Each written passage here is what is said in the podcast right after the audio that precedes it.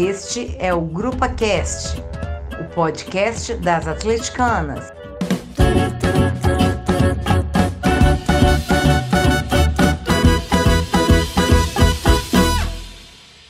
Olá, estamos aqui começando mais um Grupa Cast e hoje a gente vai comentar o título do Mineiro e as 11 primeiras rodadas do Brasileirão, né?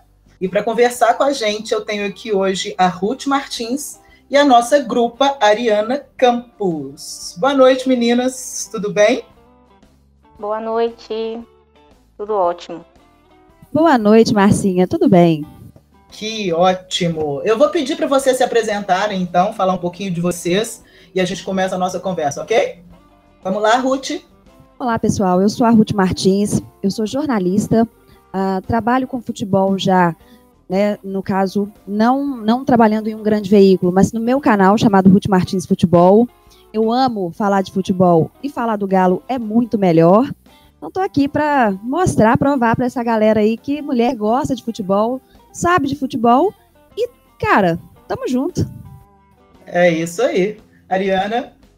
É, olá a todos. Bom, meu nome é Ariana, eu sou membro da Grupa Atualmente eu tenho uma empresa que eu trabalho na área de papelaria artesanal. É, eu não trabalho profissionalmente com, com futebol, mas eu acompanho o Galo desde adolescência e é um prazer estar aqui participando e, desse podcast. Eu tenho uma coisa para mim, gente, que quem é torcedor do Galo aprende naturalmente assim a entender de futebol, né? Porque o que a gente passa de raiva e é tanta oscilação de alegria e de tristeza que eu acho que a gente aprende assim, meio que na marra mesmo, né? É verdade, né? A gente já tem aquela. Na verdade, é cultural acompanhar o Atlético, né? Se você for analisar o histórico dessa torcida, você vai ver, vai notar que a gente, sabendo ou não sabendo de futebol, tá ali, tá apoiando, tá sempre buscando mais, tá sempre querendo as vitórias. E claro, quando perde também, a gente tem o exemplo de 2005, né? Tá lá do mesmo jeito, apoiando da mesma forma e vivendo o Atlético Mineiro da mesma forma. É isso aí. Eu tenho uma, uma teoria que eu falo que aqui em Minas Gerais, quem gosta só de futebol realmente torce lá pro, pro rival, entendeu? Porque o atleticano, ele não é apaixonado pelo futebol, ele é apaixonado pelo galo. Primeiro veio o galo, depois o futebol. Vocês não acham que é mais ou menos assim? Ah, eu acho. E, assim, é uma coisa que eu sempre tive. É questão de gostar mesmo de acompanhar o Galo e a torcida, eu acho que é diferente. Eu acho que a torcida do Galo é, é diferenciada. Bom, é verdade, né, gente? Na verdade, o atleticano tem aquele ditado que diz que ele não, não torce, ele nasce, né? Ele nasce atleticano. E é isso mesmo, cara. A gente tem que ver a história do Clube Atlético Mineiro, né? A história do Clube Atlético Mineiro já por si só já mostra que a gente, na verdade, somos uma nação. Então vamos ao título do Mineiro. Com esse a gente soma 45, não é isso? Líder absoluto em títulos estaduais por aqui. É isso mesmo, Marcinha. Líder absoluto, dono do estado, né? Vamos dizer que não tem para ninguém aqui em Minas Gerais. E foi um título muito importante, né? Se você analisar o tempo do, do São Paulo, o período que o São Paulo ficou sem ganhar títulos, e aí, no caso, o ano passado, ele fez um trabalho excelente, mas não foi campeão, né? Então, para ele, isso é muito importante. Apesar de ser um título estadual, é muito importante. Para o grupo, traz uma confiança sensacional. É, o grupo dá, eleva a moral do time. E para o atleticano, obviamente, todo título vale, né? Todo título é, é título. É, com certeza, concordo com a Ruth. E eu acho que foi muito importante também, porque a gente teve um, um início assim, ruim né, de, do Campeonato Mineiro. Até mesmo quando o São Paulo chegou, tinha sido aquela trágica eliminação né, da Copa do Brasil. Então foi muito bom e eu acho muito bom para o grupo, para a sequência do ano, né? Porque o, campeonato estadual eu sempre falo que é, é um campeonato que tem times que não dão tanta importância quando ganha, mas quando perde também, pode ser é um campeonato para se perder, isso pode atrapalhar o restante do planejamento do ano todo. É, e só complementando, o São Paulo, na época do título, né, na época do, da vitória, ele destacou muito o, o jogo que fez também contra o Tombense. E claro, gente, foi um time muito arrumadinho, né? O Tombense chegou em primeiro lugar, não foi à toa. O Atlético ele ficou ali fora da zona de classificação em alguns momentos do campeonato. Foi um campeonato muito atípico, né? Sempre ele está se classificando entre primeiro ou segundo lugar, e não foi o caso dessa vez. Já se classificou ali em terceiro, jogou contra o América, foi uma disputa muito boa, foi uma disputa em que os dois times são bem treinados, né? Foi um bom futebol apresentado pelas duas equipes. E aí foi para a final com o Tom Benz, que também foi muito bem. Na verdade, a gente achava que seria aquele time do interior, né, que a gente tem costume de ver, de estar tá sempre fechadinho, aguardando um erro do adversário para ir lá e fazer um gol, e não foi isso que aconteceu, principalmente no primeiro jogo. Então, eu acho que é uma conquista que ela tem sim que ser bem destacada mesmo. É uma conquista que ela eleva, como eu disse, o moral do grupo e, obviamente, mostra também como que o trabalho do São Paulo já começa, já começava, né, a, a encaixar, a se encaixar bem ali. Eu acho que o Tom Benci foi foi assim, uma grata surpresa nesse campeonato, né? É o que a Ruth falou, ele chegou, o time do interior, aquela coisa, mas assim, muito bonitinho. Eu achei o futebol do Tom Benz apresentado no Campeonato Mineiro, assim, realmente digno de, de um título, assim. É, eu até comento que normalmente quando chegam esses times tão bonitinhos, tão arrumadinhos do, do, do, interior, a gente até fica meio que torcendo, né? Mas assim, contra o Galo não tem jeito, né? É, Pois é, é, na verdade, assim, o Tom Bense é um time bem estruturado financeiramente, né? É um time empresa, um clube empresa, então ele acaba que na pandemia, por exemplo, ele não perdeu seus jogadores, ele até se reforçou, né? Teve ali um ou dois, dois reforços, se eu não me engano, no, na zaga. E teve o, o, jogador, o principal jogador, né? O principal goleador do campeonato. Então eu acho que foi uma disputa muito bacana por esse motivo. E aí a gente entra nessa, nessa situação mesmo, de às vezes até torcer para o time mas é óbvio que você não vai torcer contra o Atlético, né? Não tem como. Mas, assim, até, pra, até a chegada lá, até enfrentar o, o, Clube Atlético Mineiro, a gente torce. Eu, pelo menos, torço muito para esses times. Não só falando, é, vocês comentaram mesmo da campanha, foi um. Tom Benz fez uma excelente campanha. É, time, eu tô até olhando aqui, teve só uma derrota se não me engano, na, na, na, primeira fase. E foi uma, um jogo muito bom da, da final. É isso mesmo, foi apenas uma derrota na primeira fase. E o campeonato brasileiro? Estão deixando a gente sonhar, meninas, ou é impressão minha? Olha, estão deixando a gente sonhar, hein? Ai, tá, tá muito bom e eu falo assim, eu vejo que tem muito tempo que eu não sei se em vocês, mas tem muito tempo que eu não, não sentia esse prazer mesmo de ver jogo do Galo, é, de querer acompanhar e ver o time jogando a forma que tá. É um time jogando pra frente, é, pode tomar gol, mas você sabe que o time tem poder de reação para buscar a vitória. Então, assim, para mim tá sendo, tá sendo muito bom acompanhar esse início de campeonato. É uma coisa, né? Porque a gente está muito acostumado com, com, com, o Galo naquele time retranqueiro, né? E a gente está muito acostumado também com muitos altos e baixos.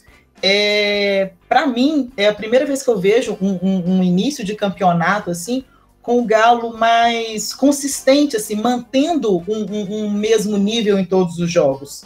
Porque a gente, quando vai assistir o jogo do Galo, normalmente a gente, tipo assim, é aquela coisa, tudo pode acontecer, né? Inclusive nada.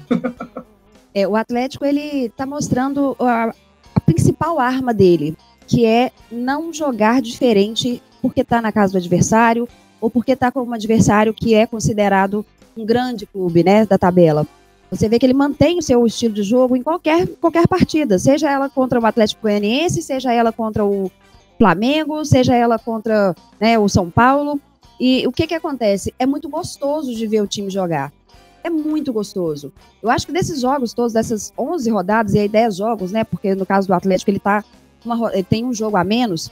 Eu acho que o jogo que eu menos gostei de assistir foi contra o Ceará. E mesmo assim ele venceu. Né? Ele enfrentou aquele calor ali de 11 horas da manhã, que é muito complicado jogar esse horário. Foi até a volta do Jair, se eu não me engano, se eu, se eu bem me lembro, assim, foi até a volta do Jair, que foi muito bem, ficou muito desgastado também, né?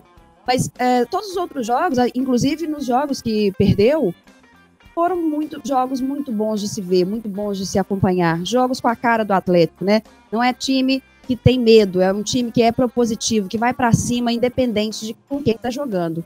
Isso foi o Sampaoli que trouxe. A gente tem que agradecer muito nesse caso o Sampaoli, porque era um estilo de um Atlético mais antigo, né, que a gente já conhecia, para quem acompanha o futebol há mais tempo, para quem acompanha a década de 90 e aí daí para frente, era uma coisa que estava meio perdida no time do Atlético.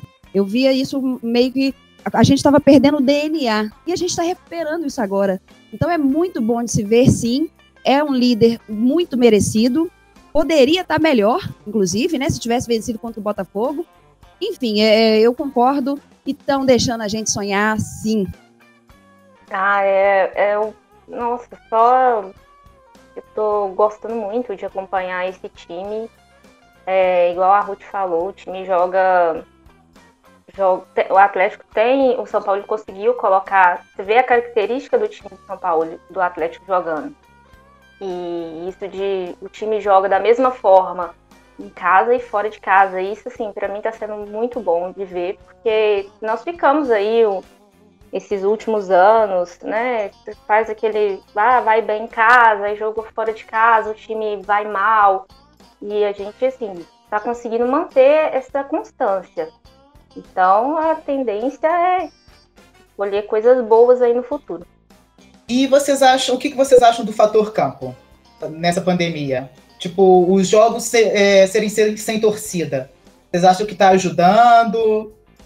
Marcinha, eu tenho uma opinião sobre, sobre essa questão de não ter torcida no momento. Eu acho que para o início de trabalho do Sampaoli, né, para que esse trabalho tenha uma sequência legal, está sendo sim um, um, fator até positivo para o Galo.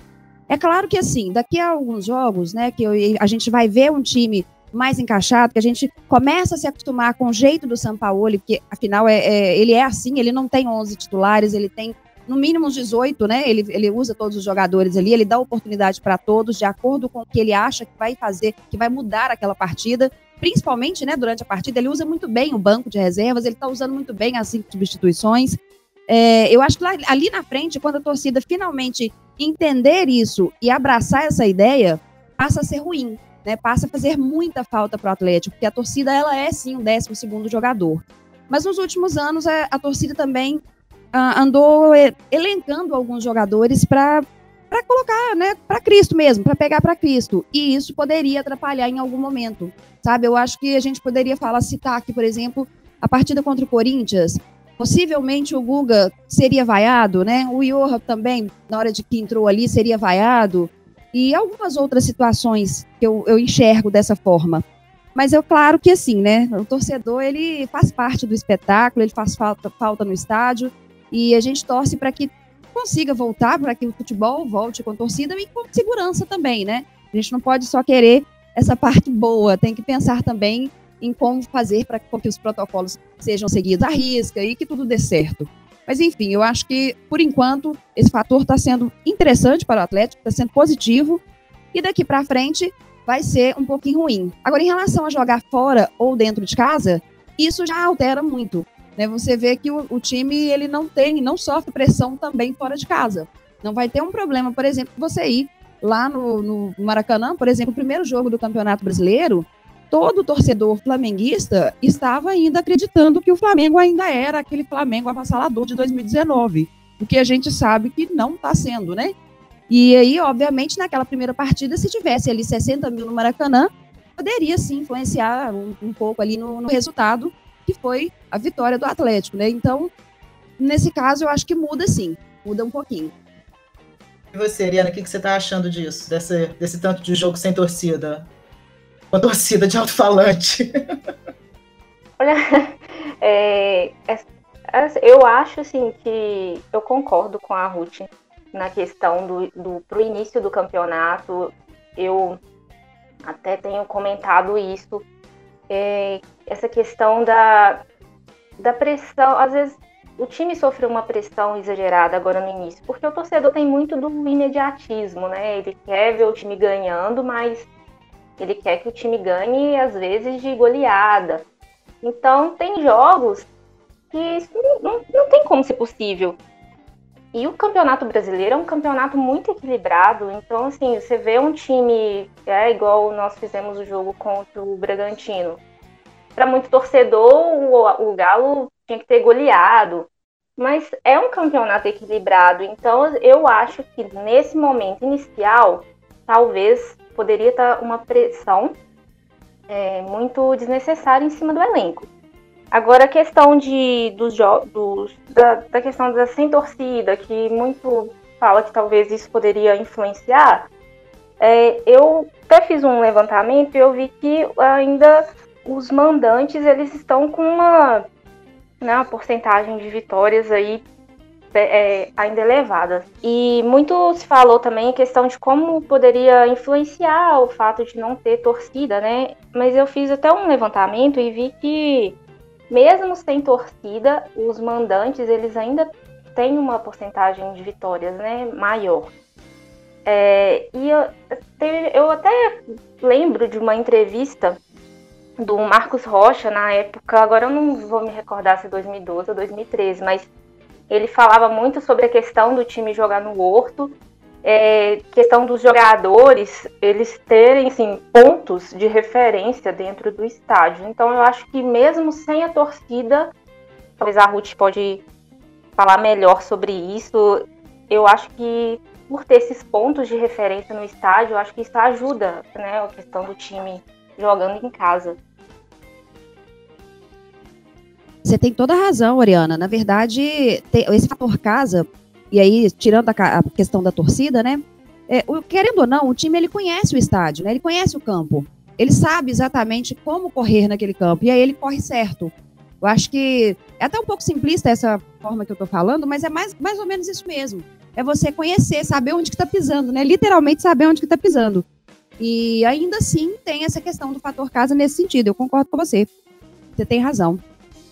Eu queria fazer uma colocação, você até citou o Bragantino, o jogo do Bragantino, que eu vi muita gente, assim, assistindo os pós-jogos e tudo, eu vi muita gente reclamando, falando muito mal do jogo. Eu não vi um jogo tão ruim assim. O Bragantino, apesar de estar na posição da tabela que, né, em que se encontra, na posição em que se encontra, ele tem feito muito bons jogos.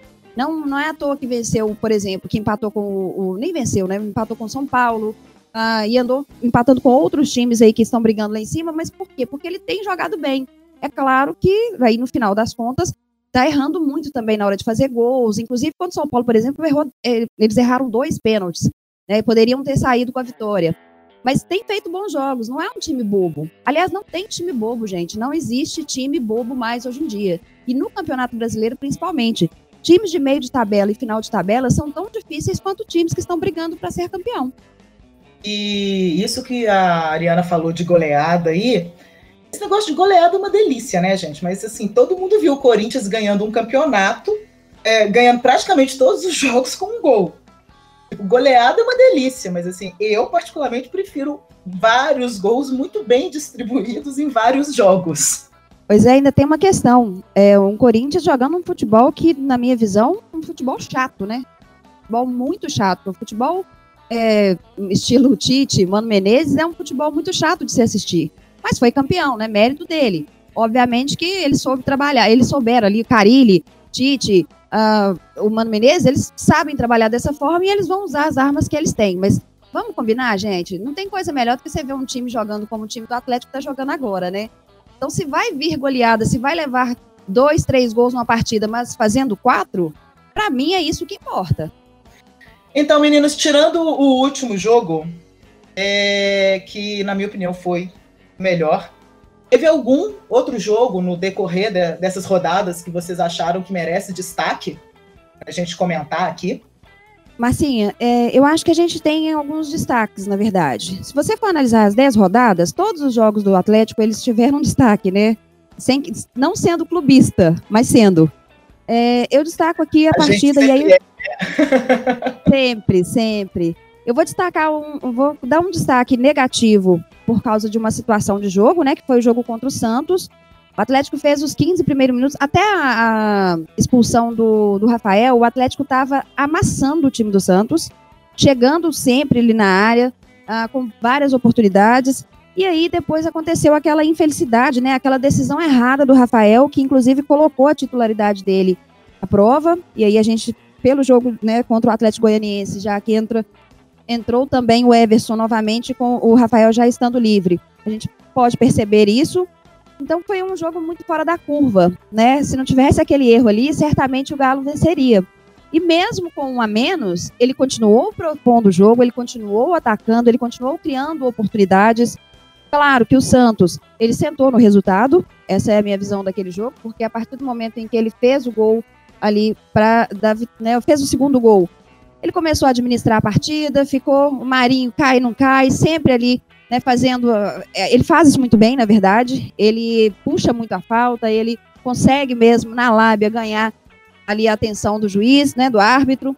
Então eu acho que foi assim, é uma questão muito foi muito fora da curva esse jogo. E apesar de ter sido fora da curva, ainda assim achei que o Galo fez um bom jogo. Agora, a gente tem que pensar também que há que se destacar outros jogos, né? Jogos bons. Jogos, por exemplo, contra São Paulo e Corinthians. Que começou mal, começou muito mal, e depois fez um excelente jogo, fez um jogaço de segundo tempo, tudo com o dedo de Sampaoli, né? Mão de Sampaoli nas mudanças, nas peças que ele escolheu colocar e nas mudanças também do sistema tático. Então eu, eu acho que a gente tem que destacar algumas partidas nesse sentido. Os segundos tempos dos jogos do Galo, realmente o Galo tem brilhado, assim. Eu acho que esse intervalo, essa conversa no vestiário, o São Paulo está realmente fazendo assim uma reviravolta, porque o time tem realmente voltado para o segundo tempo impecável. Pois é, ele tem voltado, na verdade, é, com as mudanças que o, que o treinador enxerga, né? O São Paulo ele faz uma leitura muito boa de jogo. Ele é um treinador muito consciente. Então, quando ele percebe que aquele, aquela proposição que ele né, teve ali no início não está dando certo, ele não se importa em mudar as peças e muito menos, claro, não se importa em mudar também o sistema tático. Cara, é muito bom de ver um treinador que pensa dessa forma. A gente vê que hoje em dia o futebol, o futebol bem jogado, ele, as equipes ganham muito mais na inteligência do que nos destaques individuais. Né? É muito legal quando você tem um jogador que joga muito, que ah, vai ser aquele cara que sempre está fazendo gols e tudo mais, né? A gente, inclusive, tem jogadores ali que se destacam muito no time. Se você pegar, por exemplo, o Arana e o Alonso, são dois jogadores super regulares, né? Estão sempre fazendo boas partidas. E aí, em, em um determinado momento ou outro, algum jogador se destaca também, mas é muito mais interessante você ver a equipe sendo inteligente, né? Porque aí você sabe que vai ter bom futebol o tempo todo. É, o bom é que eu tenho sentido que essas mudanças, essas variações, né, que a gente sempre tem falado, gente, mas a, o, a escalação do São Paulo a gente nunca sabe o que, que vai sair. É, mas o que eu acho bem bacana é que essas mudanças, isso tem motivado os jogadores, porque como tá rolando esse rodízio, todo mundo quer jogar, porque você quer mostrar serviço porque todo mundo quer jogar, né? Todo mundo quer a posição de titular. Ah, é, é, eu concordo também. Questão de ele, o Sampaoli, o que eu vejo assim, ele monta um time de acordo com o adversário, né? Eu acho que isso é bom para os jogadores. Ele tem o ele tem o grupo dele, então ele usa, ele quer contar com todos os jogadores e escolher ali o que ele acha melhor para cada situação. É, só voltando um pouquinho na questão do jogo contra o, o Santos, acho que aquele jogo ficou claro uma coisa que assim eu ainda vejo o Galo às vezes pecando um pouco na questão da, da última do último chute da decisão que o Galo é, se eu não me engano é um time que mais finaliza no Campeonato Brasileiro e esse jogo contra o Santos, nós tivemos umas cinco oportunidades no início, antes do Rafael ter sido expulso.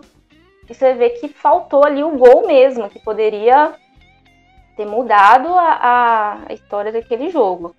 É, diferente do jogo contra o São Paulo, né? a gente não começou bem o jogo, mas depois todas as oportunidades né, que ficaram ali cara a cara, o Galo conseguiu fazer o gol e é, definiu a partida, né? Então, às vezes, acho que o Galo ainda tá pecando um pouquinho na, na finalização.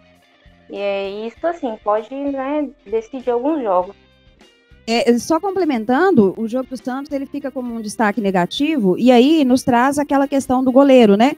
O São Paulo ele sempre pedindo um goleiro, ele desde que ele chegou, e a torcida, a maior parte da torcida, pelo que eu acompanhei nas redes sociais, não concordava, né? Acreditava que não precisava. É, eu até fiz esses comentários assim em outras lives mais antigas é, de que primeiro devia deveria se ter uma decisão em relação ao Vitor, né? Porque um campeonato acabando em fevereiro, com o contrato dele acabando em dezembro, fatalmente faltaria um goleiro, né? E me, até surgiu uma, uma questão aí dos goleiros é, sofrerem terem essa renovação até o final do, dos goleiros, não, do, do plantel, né, dos jogadores. Essa renovação até o final do brasileiro, mas ainda não ficou claro se isso vai acontecer. De toda forma, a gente não estava vendo o Vitor jogar, não sabia como que ele estava em campo. E aí, infelizmente, e eu falo infelizmente, assim, eu falo com muita dor no coração mesmo, porque o Vitor é um ídolo, é um cara que é sensacional, um gentleman, eu acho, eu enxergo isso nele. E ele entrou muito mal, entrou muito, né, assim, a gente viu que não, não tá num, numa situação de jogo legal. E aí, no caso, quando a gente fala do Rafael, por exemplo, né? Quando a gente fala, ah, mas já tem o Rafael, já tem o Matheus Mendes, já tem o Vitor, não precisa de outro goleiro. Nos dois jogos que o Everson entrou depois disso, a gente percebeu seriamente que sim, precisa desse goleiro e que realmente ele traz muita segurança na forma de jogar, na forma de sair com a bola. Eu acredito até que o time ontem, tá, ontem né, contra o Atlético Goianiense, estava um pouco mais seguro com as suas saídas. Então, assim, é só para a gente lembrar que quando o Sampaoli, o Sampaoli é um cara que ele pede muito, é insaciável, sim, mas em alguns pontos ele tem razão, né? A gente acaba que depois no final a gente percebe que ele tem razão. É, esse, esse, esse jogo do contra o Santos, o lance do, do Vitor, acho que ele tem um histórico de excelentes goleiros, né? A gente realmente nunca teve uma fase assim que a gente não teve, teve um goleiro péssimo, assim. E para mim, eu particularmente, eu acho que eu posso estar tá, tá puxando muito a sardinha para o Vitor. O Vitor é ídolo, né? Assim, o Vitor é, é, é, é uma peça que, que é um orgulho para o Galo. E, e o Vitor praticamente deu a Libertadores pra gente também, né? Aquele time tava muito bacana, mas assim, se não fosse aquelas defesas incríveis, eu, eu me arrepio de falar, gente. Acho que a gente não teria esse título. E eu achei uma pena, né, o que aconteceu, aquela falha dele, assim. Mas, assim, o Vitor, ele teve é, é, é, é essa coisa dele com o Galo que ninguém nunca vai esquecer. Ele é ídolo e, para mim, historicamente, é o melhor goleiro do Atlético. É o que eu vou levar no coração para sempre. Mas assim, deu, né? É, é, tipo, infelizmente, a, a, carreira do atleta cai. Assim, eu acho uma pena. O, o, eu acredito que deve ter sido o último jogo dele ter sido daquela forma.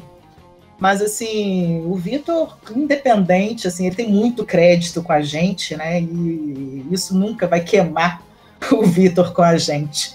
Mas voltando aqui no, no lance do, da contratação, então vocês acham o quê? Que o Everson vai ser o novo ídolo do gol do Galo? Eu acho que o Everson ele veio para ser o titular no São Paulo, né? Assim, eu vi esses foi dois jogos, né, que ele fez e eu achei é, bem acho, na, natural mesmo a questão dele né, sair jogando, que é o que o São Paulo gosta. O Rafael é um excelente goleiro, mas ele teve que se adaptar para ser esse goleiro do São Paulo. E eu acho que o Everson ele faz isso mais naturalmente, pelo menos assim, a impressão que eu tive vendo esses dois jogos dele, né? Eu achei o Everson extremamente seguro. Uma coisa, uma segurança que a gente não sentiu no Rafael, né? O Rafael, ele estava fazendo boas partidas, ele estava fazendo boas defesas, é, mas assim, a gente ainda ficava com aquela insegurança, né? Ia chegando, você ficava tenso, assim, já aprendia a respiração. Eu acho que o que falta realmente no Rafael é, é, é um pouco mais de experiência, assim, para eles ter segurança. Mas eu senti isso de cara com o Everson. É, o Rafael, eu acho que ele, muitas das vezes, na saída, né, do, do gol, ele, ele se atrapalha um pouco, assim, ele não sai com tanta segurança. Debaixo da trave é um baita goleiro, muito bom. Mas na saída, e aí a gente pode pegar exemplos. Por exemplo, contra o Flamengo, ele teve uma saída muito ruim, que aí Bruno Henrique não, e Gabigol não se entenderam, acabaram não, não concluindo a, a, jogada em gol. Ah, teve essa questão né, da, do erro dele ali, da saída equivocada dele num, numa bola errada do Mariano, né? A gente até tá, não fala muito do Mariano, mas tudo começou com o Mariano. E, e assim, é, eu acho que é mais nessa questão de da saída de bola. E muito, na minha visão, passa pelo fato de ele saber que ele não tem as características que o Sampaoli gosta. E aí ele já estava aqui, né? A gente tem que lembrar que ele já estava aqui, foi contratado antes do Sampaoli. Então eu até entendo essa insegurança dele. Agora, é um baita goleiro também, né, gente? Eu acredito que o Atlético agora fica aí com o Vitor como terceiro goleiro até o final do ano. E talvez, né, como eu disse, talvez pode até renovar até o final do campeonato, mas deve seguir como terceiro, terceiro goleiro. E agora o Everson, eu no início estava acreditando que ia haver uma mescla ali, mas realmente não, não, não faz sentido, né? Você ficar trocando de goleiro a cada partida. E o Atlético está disputando outra competição, então não vai, vai ter essa necessidade, por exemplo, de poupar. Então, realmente, eu acredito que ele veio para pegar a vaga de, de titular desse time. É, e questão do Everson também, eu achei a atuação dele muito boa. É, principalmente no, nesse último jogo contra o, o Atlético Goianiense, ele fez excelentes defesas. Eu achei assim, os gols que ele tomou foram bolas é, indefensáveis mesmo. E teve até aquela do último lance ali, antes até de tomar o, o gol, ele fez uma defesa muito boa. Então, eu acho também que não vai ter esse. Eu até pensei, talvez poderia ter uma, um rodízio, né, dele com o Rafael, mas eu já eu não acho que isso vai acontecer depois desses dois últimos jogos que eu vi dele. O Everson me ganhou completamente nesse, nesse último jogo. E o Natan, meninas? É a menina dos olhos do campeonato? O Natan, eu vou falar com orgulho, tá? Pode registrar que eu estou falando com orgulho. Logo que o Sampaoli foi contratado, a gente falando sobre isso em algumas lives, eu sempre acreditei que ele tivesse potencial para ser esse jogador que ele está sendo, essa importância que ele está tendo dentro do time. E na minha cabeça ele seria o homem, o cara do time do Sampaoli. Por quê? O Sampaoli fez, deu uma entrevista lá, não me lembro quando, acho que contra o, o América, agora desculpa, mas eu não estou lembrada qual, contra qual time, mas já há algum tempo falando sobre as qualidades dele, sobre a versatilidade dele, sobre como ele consegue é, fazer exatamente o que, o que se precisa, né? Ele consegue atuar bem no meio campo, ele consegue distribuir bola, ele consegue pisar na área, ele literalmente consegue pisar na área. Ontem, com cinco minutos de jogo, ele foi o cara. Ontem, contra o Atlético Goianiense, com cinco minutos de jogo, ele foi o cara que sofreu o, o penal. Depois, ele fez um gol também. É, ele participou né, de várias jogadas muito ativamente, muito, muito, é, muito feliz, vamos dizer assim. Eu não sei, eu tô até usando as palavras meio emboladas aqui, desculpem.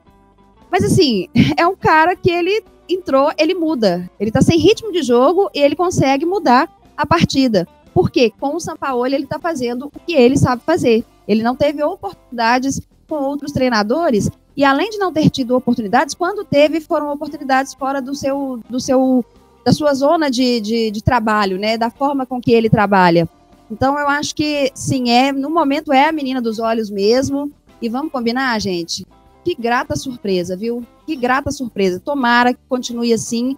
A tendência é que esse time ainda melhore, ainda cresça com o e tomara que ele arrebente, que seja o cara mesmo do campeonato. Eu fico feliz por ele. Ariana, também é fã do Natan. Quem não é fã do Natan, né, gente, ultimamente? Ah, sou fã do Natan. O Natan tá sendo o melhor jogador do Galo, né? Nessa era do Sampaoli.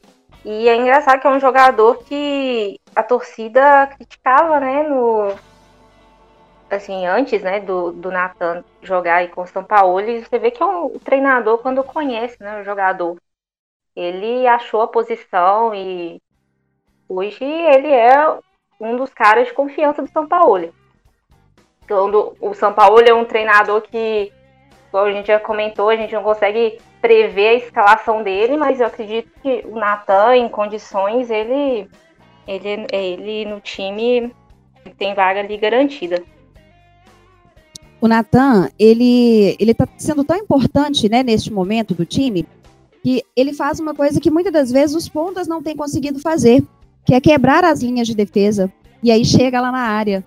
Ele atua como aquele homem surpresa, né? Que ele vem de trás e aí acaba, uh, no, em algum momento, fazendo falso 9, ele fazendo gols e tudo mais. Mas ele tá conseguindo, ele consegue fazer isso, quebrar as linhas de defesa o que muitas das vezes né, a, a turma lá da frente não consegue fazer. Então, está sendo muito importante de, de verdade. E eu continuo na torcida por ele aqui, acho que ele pode crescer ainda mais. Então, meninas, eu vou falar para vocês aqui agora uma opinião muito minha, desde o início do campeonato, ah, sobre o que todo mundo, né, o frisson do último jogo. O Keno, nos primeiros jogos que eu assisti, eu tô assim, que o primeiro jogo dele eu olhei e falei assim, gente, eu gostei do futebol desse menino atento, marcava, chegava, mas assim, chegava nos últimos passes, chegava em finalização. Eu falei assim: não, ele só precisa ganhar um ritmo. Aí vieram os jogos seguintes e a mesma coisa. Outros jogos, eu falei assim: gente, esse menino é muito ruim. Mas assim, no último jogo, a pergunta que não quer calar: finalmente o Keno desencantou? Olha, eu acho que desencantou. É, que eu, te, eu tive a mesma opinião sua, Marcinha, que foi, acho que foi o primeiro jogo dele, jogador né, que ia para cima, e eu falei, não, que não vai dar muito certo no Galo. Mas aí nos outros jogos já tava pecando muito ali na, na finalização, tava errando, tinha as oportunidades, não tava conseguindo concluir em gol. E esse último jogo foi um jogo muito bom para ele. É, eu gostei da forma que ele, que ele atuou e quando teve o pênalti, eu até imaginei que quem fosse bater era o Sacha e, e ele pegou para bater. E acho que foi muito bom para ele, é muito bom para o jogador, é, ganha confiança, fazer três gols na partida e eu acredito que isso vai melhorar muito o futebol dele e vai ser muito bom pro, pro time mesmo. Pois é, o Keno, eu até, assim, eu sempre achei que ele estava um pouco, que ainda tá, né, um pouco, a questão física ainda o atrapalha, na minha visão. Mas o que que acontece? Ontem, por exemplo, no jogo contra o Atlético Goianiense, tô falando muito ontem, né, mas tem que pontuar aqui pro, pro ouvinte saber de que jogo a gente está falando. Jogo contra o Atlético Goianiense, o primeiro tempo, ele estava errando muito, né, o aproveitamento na finalização dele não foi, não foi legal, mas ele também era a melhor opção ali no ataque, né? Ele foi no primeiro tempo também a melhor opção no ataque. E aí, o que eu acho interessante nele, mesmo nos jogos ruins dele, é que ele não se esconde. Ele não tem medo, ele erra muito, mas ele também tenta o tempo todo. Ele não fica ali parado, né? Ele tá sempre tentando no um contra um, ele tá sempre tentando. E isso é muito importante. O jogador que consegue uh, ele, ele erra muito, mas ele continua tentando, significa que ele quer evoluir. Né? A gente enxerga mais ou menos dessa forma. E aí, ontem, por exemplo, no segundo tempo, no jogo contra o Atlético Goianiense, quando ele. É, quando o Natan entrou, por exemplo, quem mais aproveitou o jogo foi o Keno. Né? Porque o que, que acontece? Ele simplesmente começou a acertar, né? Ele acertou nas finalizações. Gente, ele, assim, ele estava partindo para cima sem menor problema. Ele estava chegando na área sem o menor problema e com atitude mesmo, né? Com atitude de quem está lá na frente para fazer gol mesmo. Então, assim, eu achei que foi, foi uma partida muito importante para ele despertar e para ele mostrar também que ele tem essa qualidade. Inclusive, o Sampaoli, na coletiva, depois desse jogo, falou sobre ele, sobre para que, que ele foi contratado. Ele foi contratado para fazer isso. Né? Então, a gente fica muito feliz também com essa com essa, esse novo Keno, não é novo, na verdade, se você for analisar ele lá em, né, no Palmeiras, ele já ele era assim, ele tinha essa, essas qualidades todas, e acredito que daqui para frente é para engrenar mesmo. Não, além dos três gols, ele deu um, um, um, chutão, aquele que foi na trave, que eu falei assim, gente, esse menino tá muito inspirado hoje. Realmente, ele, ele tava muito inspirado naquele jogo. Eu falei, é, tipo, foi o que eu consegui ver naquele primeiro jogo para vocês, que assim, gente, esse menino ele vai longe. É, eu tenho um pouco de receio de ser uma coisa tipo o menino Johan, né? Tipo, teve uma noite iluminada, mas torçamos para que não e que o Keno realmente mantenha esse ritmo, né? Aí eu acho que tecnicamente ele é melhor do que o Johan, Marcinha. É, mas assim, não... o time inteiro é, né? Desculpa. É. Não, mas você sabe que o Johan, ele tem uma função, é, uma função muito específica dentro do, desse esquema do São Paulo. E o São Paulo usa ele não é à toa. É claro que quando tiver outras peças que possam também fazer o que ele faz, e aí, lembrando que o Iorra atuando também com o Natan, costuma atuar bem. É, é, só porque, assim, às vezes a gente, a gente pega muito no pé do jogador, né? Porque erra muito fácil e tudo. Mas tem. É, a gente faz isso. Faz sentido, né? É normal a gente fazer isso, né? Mas é do torcedor, claro. Isso aí a gente não, não, não, não controla esse tipo de situação. Mas ele tem uma função muito específica. Agora, em relação a isso, eu acho que tecnicamente ele tem muito mais qualidade do que o Johan, né? Então, eu, eu acredito mesmo que ele deve crescer sim, tá? Eu fazia uma previsão na minha cabeça, assim, né? Na minha maluquinha aqui, minha cabeça que viaja nas histórias, que ele chegasse num, num ritmo mesmo, que ele tivesse bem fisicamente lá pela 12 ª 13 terceira rodada. Ontem foi a 11 primeira, no jogo contra o Atlético Goianiense foi a 11 primeira. Quem sabe essa previsão realmente não, não tá correta? Quem sabe essa esperança minha, esse pensamento meu, não é o que, que vai acontecer, né? Vamos torcer, vamos torcer para que seja. É, o, o Keno. É, agora eu tô, tô até curiosa para ver o, o, time, como que o São Paulo vai montar o time agora com o Natan voltando, né? Porque eu achei que o, o meio ali com o Alan, o Alan Franco e o Jair estava funcionando muito bem. É, o Alan Franco eu achei um, acho um jogador muito bom. Então eu acredito que vai sobrar para um desses três aí. Talvez a, a Ruth possa falar um pouquinho mais sobre isso, porque o Keno também é outro jogador que eu pensei que poderia ali disputar um momento disputar a posição com o Marquinhos, mas é, eu acho que é um jogador também que para o esquema, para o time do São Paulo, ele vai ser outro jogador titular também ali com posição garantida. Pois é, né? Dor de cabeça boa, né, Ariana? São Paulo tem uma, be uma bela de uma dor de cabeça e aí tem no meio-campo, tem também no ataque. Você pode pegar o Marquinhos, o Marrone, né, o Keno. São jogadores ali que têm muita qualidade, que, que podem aparecer. É, não sei o, o que, que ele vai fazer, mas eu acho que ele vai rodar muito esses jogadores, né? Eu acredito que o Natan não roda, mas os jogadores de ponta, das pontas, e também até o, os volantes, eu acredito que ele deve rodar um pouquinho, sim. Vamos ver quem que vai, que vai rodar nessa. Mas o Natan eu acho que fica é o que a Ruth falou, né? Que bom, que problema bom, né? Que é quando ele tem opções boas no banco, né? Porque foi assim que a gente ganhou uma Libertadores. Tinha um banco que era melhor do que, tipo, muito time, né? E espero que a gente não tenha, né?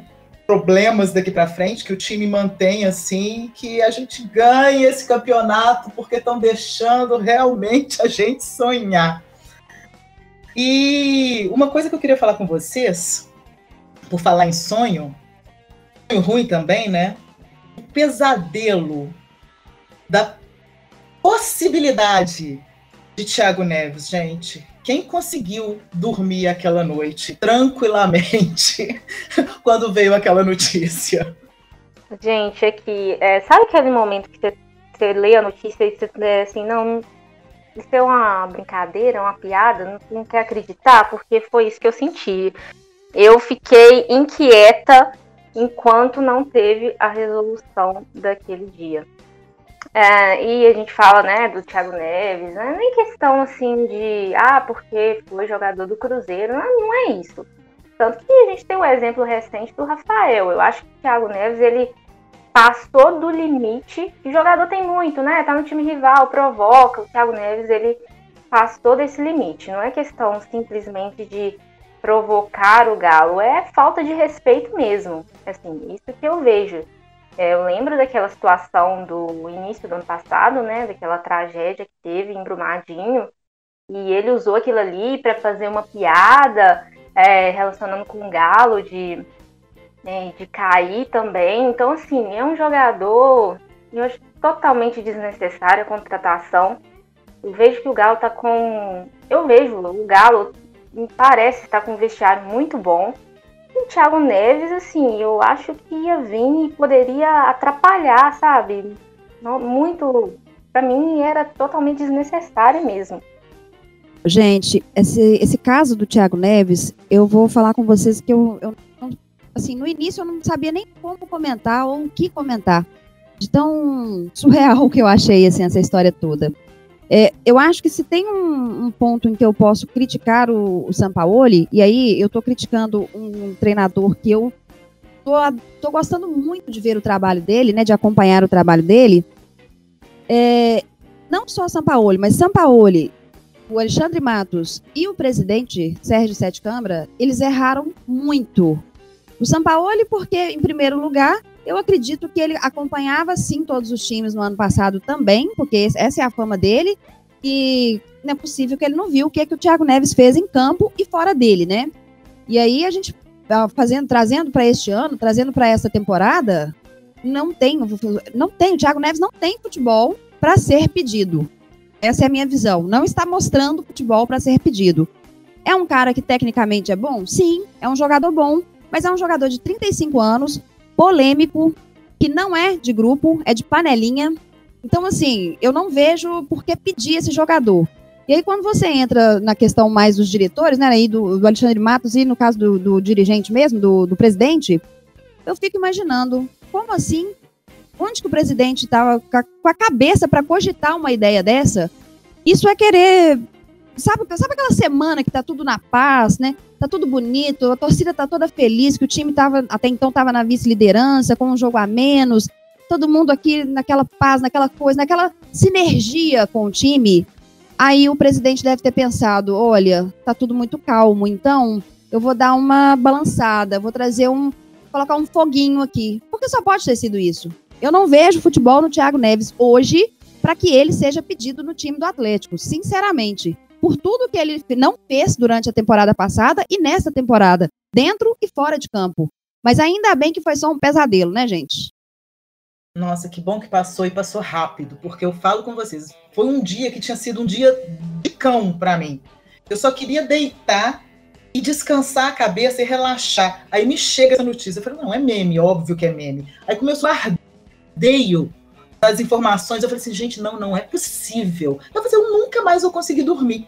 Eu só consegui relaxar quando várias pessoas realmente mandaram mensagem, falaram assim, não, gente, já voltaram atrás, não vai acontecer. Porque senão acho que eu não ia estar dormindo até hoje. Só queria complementar uma, uma situação que eu achei interessante, que foi positiva com essa questão do Thiago Neves, e não só do Thiago Neves, mas também com, em relação ao, ao Sebastião Vidia. É, como teve muita crítica né, por parte da imprensa, e, lógico, críticas com razão também, a gente não pode, como eu disse, a gente não pode isentar os três personagens dessa história toda, mas como teve muita crítica, a torcida se engajou com o clube e abraçou o time. Para mim, a torcida do Galo essa semana virou a chavinha. E aí, gente, virou a chavinha, entrou em sinergia, pode apostar que tem coisa boa vindo por aí. Então, meninas, a gente agora está lá no topo da tabela, né? Espero que a gente mantenha isso até o final. E eu queria saber de vocês, que a gente já está terminando aqui, o que, que vocês esperam né, do Galo nas próximas partidas? Olha, eu tô, tô confiante com o Galo. Eu acho que agora, se eu não me engano, nós temos né, duas partidas seguidas em casa. É, são partidas Grêmio e, e Vasco o Grêmio, eu acredito que por causa da Libertadores pode vir com um time aí reserva. Então, assim, é uma oportunidade muito boa para o Galo e tomar pontos, né? Esses jogos em casa é importante a gente conseguir ganhar para tomar o maior número de pontos possíveis. É, a gente tem uma sequência muito boa agora, né, de, de jogos. Tem dois jogos em casa, depois sai para enfrentar o Fortaleza e volta a jogar em casa também, né? Volta a jogar aqui em Belo Horizonte.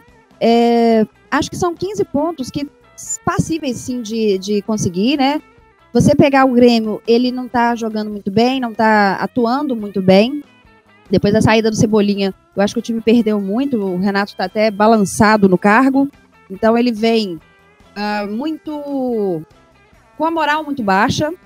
Então vai, acho que vai ser um, um, jogo que o Galo, né, assim, possivelmente vence até com. não facilidade, mas uh, eu vejo como uma vitória.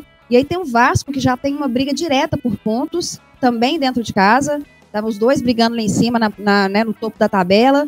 Eu acho que esse jogo vai ser um pouco mais pegado, vai ser um pouco mais interessante de se ver, até se você analisar né, o, o ataque do Vasco ali, tem, tem atuado bem. Então vai ser gostoso de ver também. Hoje o Vasco está, acho que, em quinto lugar, né? Ele está com 17 pontos. Então é um jogo muito importante mesmo. E aí vem outros jogos que são menos difíceis, assim. Não é que é menos difíceis, com times que estão numa situação diferente, né? Que é Fortaleza, Goiás e Fluminense. É, espero vitória, tá? De 15 pontos, eu espero 15. Mas, claro, né? A gente espera isso, a gente não crava porque não tem como. Só acho que a gente tem que estar confiante e apoiando. Porque, gente, tem tudo para esse time arrasar. Tá? Eu acho que tem tudo para fazer 15 pontos nessa, nessa sequência. Maravilha, maravilha, maravilha. Então, sim, que a gente faça todos esses pontos, que a gente chegue a, a, ao final do campeonato campeões e que a gente possa realmente comemorar muito, muito, muito, muito, muito esse título, né? Porque a gente termina aqui essa conversa otimistas, né? se estão deixando a gente sonhar, a gente segue sonhando, né? Vocês querem colocar mais algumas coisas, meninas? Querem despedir? Ah, só queria agradecer mais uma vez pelo convite da grupa, por estar participando dessa conversa. É, e quem sabe, né, voltar aqui mais vezes com o Galo ainda na liderança e final do, do campeonato a gente comemorar esse título. Eu também quero agradecer esse convite. Falar de futebol é muito bom, falar do Galo é melhor ainda. E conversar com vocês, né, meninas? Eu acho que a gente tem que colocar mesmo a, a cara para bater. A mulherada tem que começar a aparecer mais, sabe? Então eu estou muito feliz. Acho que o bate-papo foi muito bacana. Desculpem né, o nervosismo, porque a gente fica nervosa assim em alguns momentos, em algumas situações. Mas adorei participar, gostei muito. E ó, a gente termina o campeonato em fevereiro, dia 24 de fevereiro, né? Ali, eu nem sei que data que vai ser o carnaval no ano que vem e se vai haver o carnaval, mas alguma coisa me diz que o carnaval alvinegro vai acontecer, hein? Tomara, tomara. Meninos, a gente que agradece demais a participação de vocês. Foi uma maravilha essa troca, foi ótimo conversar com vocês. A gente, igual eu falei, a gente segue daqui sonhando, né? e esperamos manter, esperamos nos manter no topo da tabela. E é isso aí. Obrigado pela participação de vocês. A gente termina aqui mais esse Grupo Cast e até o próximo. Beijo, beijo, beijo.